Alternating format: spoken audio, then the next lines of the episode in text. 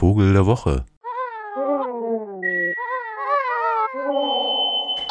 Wenn einer eine Reise tut, dann kann er was erzählen. Der Vogel der Woche. Ähm, tja, also ich war gerade auf Reisen in einem asiatischen Land namens Thailand. Äh, hat sehr viel Regenwald und auch sonst äh, sehr viel Natur, wo der Vögel viele zu Hause sind. Also eines der vogelreichsten Länder sozusagen dieser Erde. Und ein Vogellaut, äh, der begegnete mir des Nachts, des Öfteren. Und ich habe absolut nicht rausbekommen, was das war. Es klang wie so, als würde sich eine Eule kurz zu Wort melden. Also ungefähr so hier.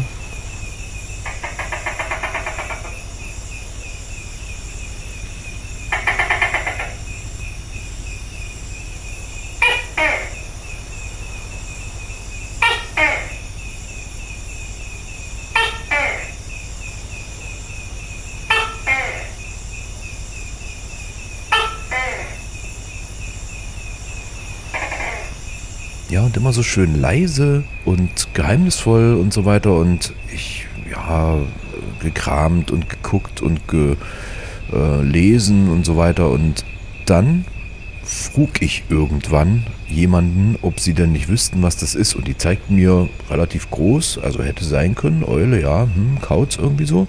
Und dann machten sie so komische Bewegungen, als ob dieser Kauz weniger fliegt als klettert also fast so Papageien ähnlich oder so. Und dachte ich, es gibt doch keine Papageien, die nachts unterwegs sind.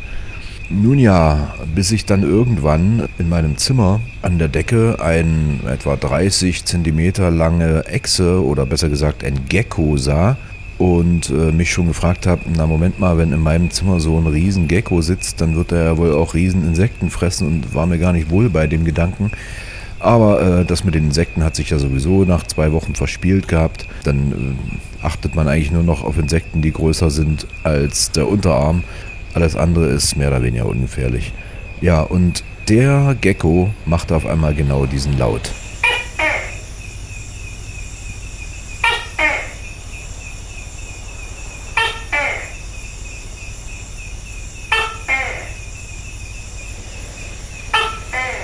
Und dann, als ich das so sah und hörte gleichermaßen, dann dachte ich, naja klar, verstehe ich. Weil es klingt ja auch ein bisschen wie Gecko oder Toke, wie er dort nämlich eigentlich heißt. Der Toke, das ist ein ja recht großer Gecko, nachtaktiv natürlich. Am Tage nicht zu sehen, kommt dann nachts raus und hängt irgendwo oben rum. Sieht manchmal auch sehr schön aus wurde schon vor, ach, weiß nicht, 250 Jahren beschrieben. Erstmals, also eigentlich schon recht lange bekannt, nur mir eben nicht. Und naja, ist nicht direkt ein Vogel, gebe ich zu, aber sehr schön. Blaugrau bis braungrau, so ein bisschen leopardenmäßig gefleckt sieht er aus. Und hat so Krokodilsaugen, sag ich mal. Aber wahrscheinlich ist das diesen Echsen eigen.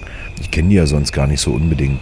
Sah also aus der Entfernung sehr schön, aus der Nähe ganz schön brachial und gefährlich aus. Ziemlich großen Kopf auch. Und kann kopfüber selbst auf Glas laufen. Wie das kommt, das hat mit der Eigenschaft von mehreren Geckos zu tun, dass die zu den Lamellengeckos gehören, ihre Füße also mit Billionen feinster Härchen, etwa 200 Nanometer breit und lang, die sogenannten Spatulae besetzt sind und da die so klein sind, wirken dort die Van der Waals-Kräfte. Ja, jetzt fragen Sie sich, was das denn? Habe ich auch nicht gewusst, aber mein Sohn hat mich aufgeklärt, ja, das sind so elektrische Kräfte, die da wirken. Und tatsächlich, aufgrund einer schwachen Wechselwirkung zwischen Atomen und Molekülen, deren Wechselwirkungsenergie eben es möglich macht, dass äh, da Kräfte sozusagen wirken, die also auch bindend sind. Also wie zwischen zwei Dipolen einerseits andererseits zwischen einem Dipol und einem polarisierbaren Molekül und ja, dann noch irgendwelche Kräfte, also äh, zwischen zwei polarisierbaren Molekülen. Ja, und das sind die äh, Van der Waals-Kräfte im engeren Sinne, die also durch Atombindung und Ionenbindung, Wechselkräften es möglich machen, dass diese Viecher, also Entschuldigung, diese Vögelviecher, die eigentlich keine sind, nämlich Geckos, Stockeys, dass die dort so schön laufen können. Fand ich interessant. Also ohne Klebstoff, ohne Saugnäpfe können die senkrechte Flächen hoch und selbst eben kopfüber da so laufen. weil jedes Härchen nur eine kleine Kraft übertragen, durch die hohe Anzahl aber die Gesamtkraft dafür ausreicht, dass das Tier kopfüber unter den Decken laufen kann. Und das sogar recht schnell. Ja, und dann ernähren die sich eben von diesen großen Insekten, die da noch so rumlaufen. Übrigens auch Krach machen, wie diese hier zum Beispiel.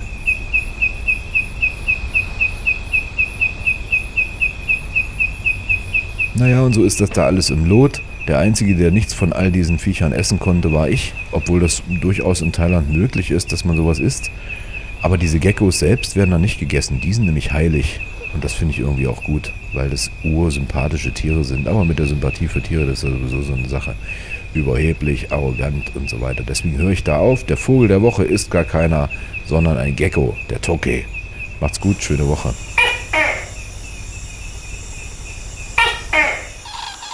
Vogel der Woche.